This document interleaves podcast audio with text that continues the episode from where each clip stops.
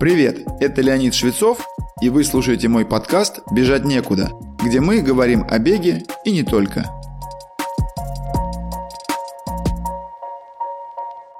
Данная тема навеяна несколькими негативными отзывами бегунов, имевших проблемы после перехода на технику бега, которую я называю естественной.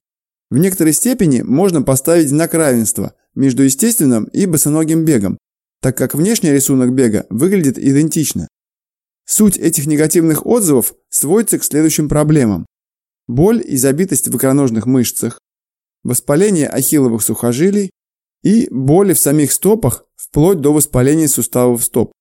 Помимо этих трех пунктов, наверняка найдутся более редкие индивидуальные варианты, связанные, как правило, с какими-либо слабыми сторонами опорно-двигательного аппарата.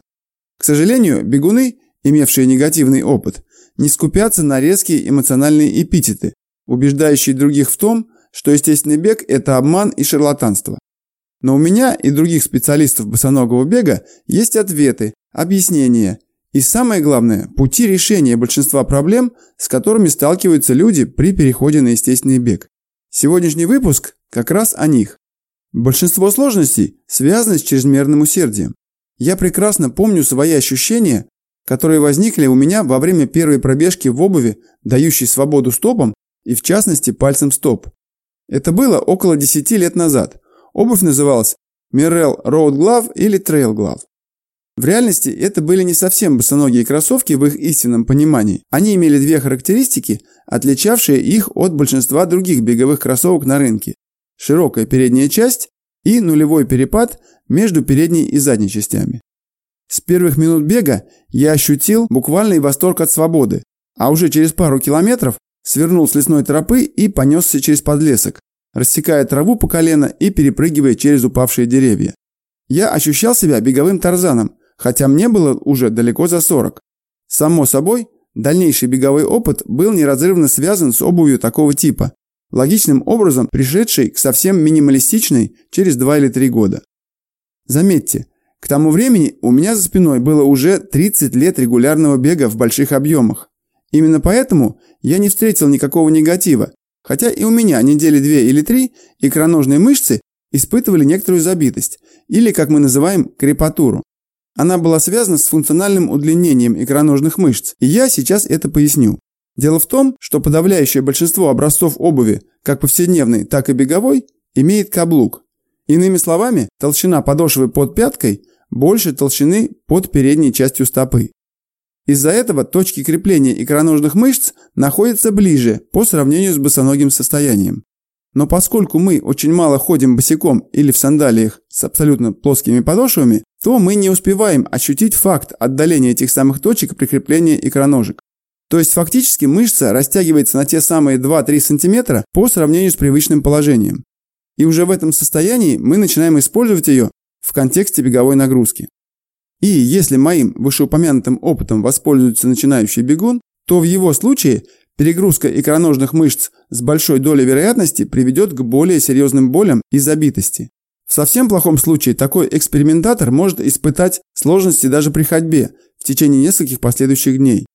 А если его слабым местом являются ахилловы сухожилия, то есть в прямом смысле той самой ахиллесовой пятой, последствия могут быть еще более плачевными. Однако есть еще несколько точек опорно-двигательного аппарата, которые надо укрепить, а также важных моментов, которые следует соблюдать. Первое. Икроножные мышцы.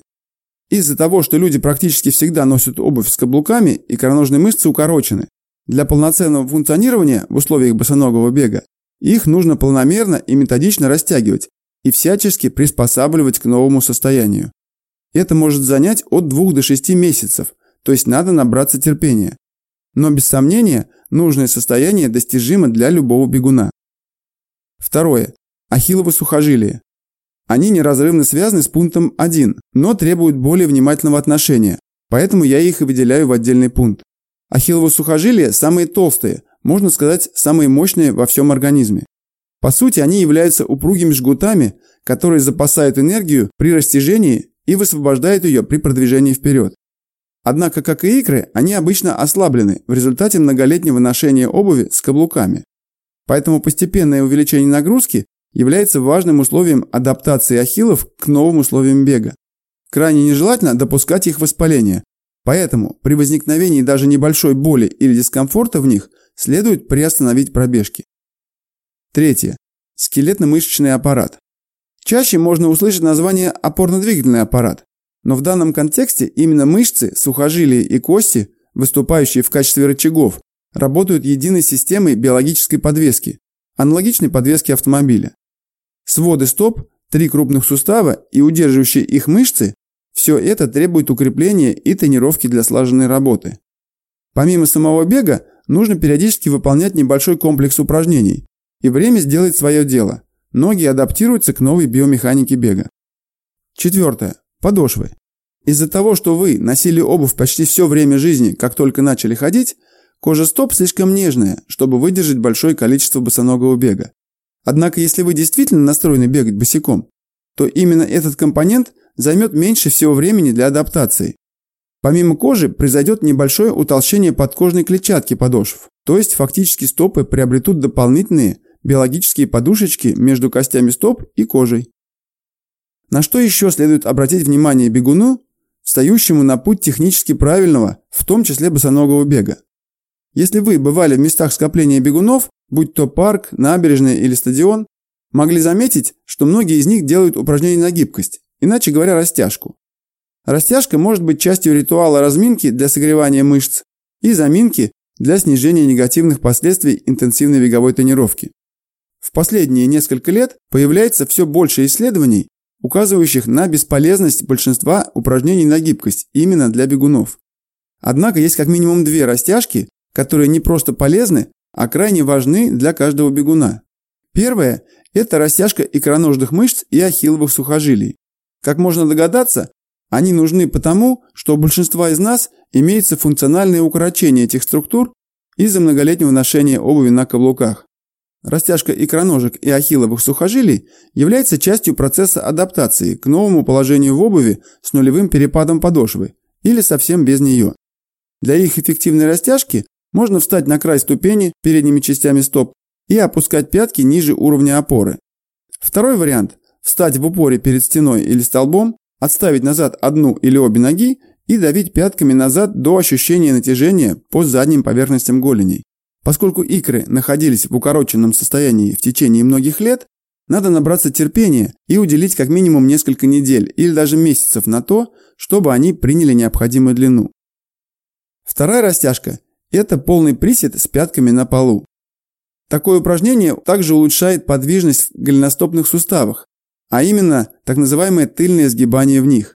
При этом угол между стопой и голенью становится острым. Большинство людей не смогут выполнить полный присед с первого раза. Они будут вынуждены либо оторвать пятки от поверхности, либо просто падать назад. Поэтому поначалу такой присед надо пробовать выполнять стоя перед опорой, столбом или чем-то подобным. Держитесь за столб руками, начните опускаться, сгибая ноги в коленях. Помогайте себе руками для того, чтобы не упасть назад. Достигнув наиболее нижнего возможного для вас положения, тяните тело вперед-вниз – таким образом прижимая пятки к полу и уменьшая угол в голеностопах. Достигнув способности к полному приседу без необходимости держаться за столб, работайте дальше над тем, чтобы нагрузка на стопы распределялась как можно более равномерно между передними частями стоп и пятками. Иными словами, надо добиться того, чтобы центр тяжести тела во время полного приседа находился посередине воображаемой трапеции, находящейся между стопами. Есть еще как минимум один параметр, влияющий на нашу способность бегать правильно и безопасно. Это масса тела. Человек с избыточной массой нагружает свой опорно-двигательный аппарат больше, чем человек с нормальным весом. При беге это еще более выражено. Из-за этого людям с избыточным весом рекомендуют обувь с увеличенной амортизацией. Возможно, это оправдано на начальном этапе занятий бегом, но таким бегунам с самых первых недель тренировок следует наладить свой пищевой режим и рацион на снижение веса. При этом не стоит уповать только на увеличение физической активности. Увеличение расхода калорий неминуемо повлечет улучшение аппетита и, как следствие, увеличение потребления калорий с пищей. Ключ к успеху в этом случае – постепенное снижение веса за счет создания небольшого дефицита калорий, преимущественно простых углеводов. Но это уже не тема сегодняшнего выпуска. Здесь стоило бы описать процесс перехода к бегу босиком как некую программу, Но это мы уже сделали в более раннем выпуске, посвященному бегу босиком. Поэтому скажу лишь, что не стоит ожидать быстрого перехода на новую разновидность бега. Сначала бегун должен потратить время и усилия на формирование своего тела и биомеханики движений, и потом впоследствии наслаждаться этим много лет. С вами был Леонид Швецов и подкаст «Бежать некуда». Как я упоминал ранее, сейчас я тренирую любителей в рамках своей школы бега, где мы работаем над техникой бега и готовим к любым забегам вплоть до ультрамарафонов. Ссылку на школу вы можете найти в описании выпуска или написать нам в Телеграм. Присоединяйтесь к нашей группе ВКонтакте или Телеграм-каналу, там много полезного.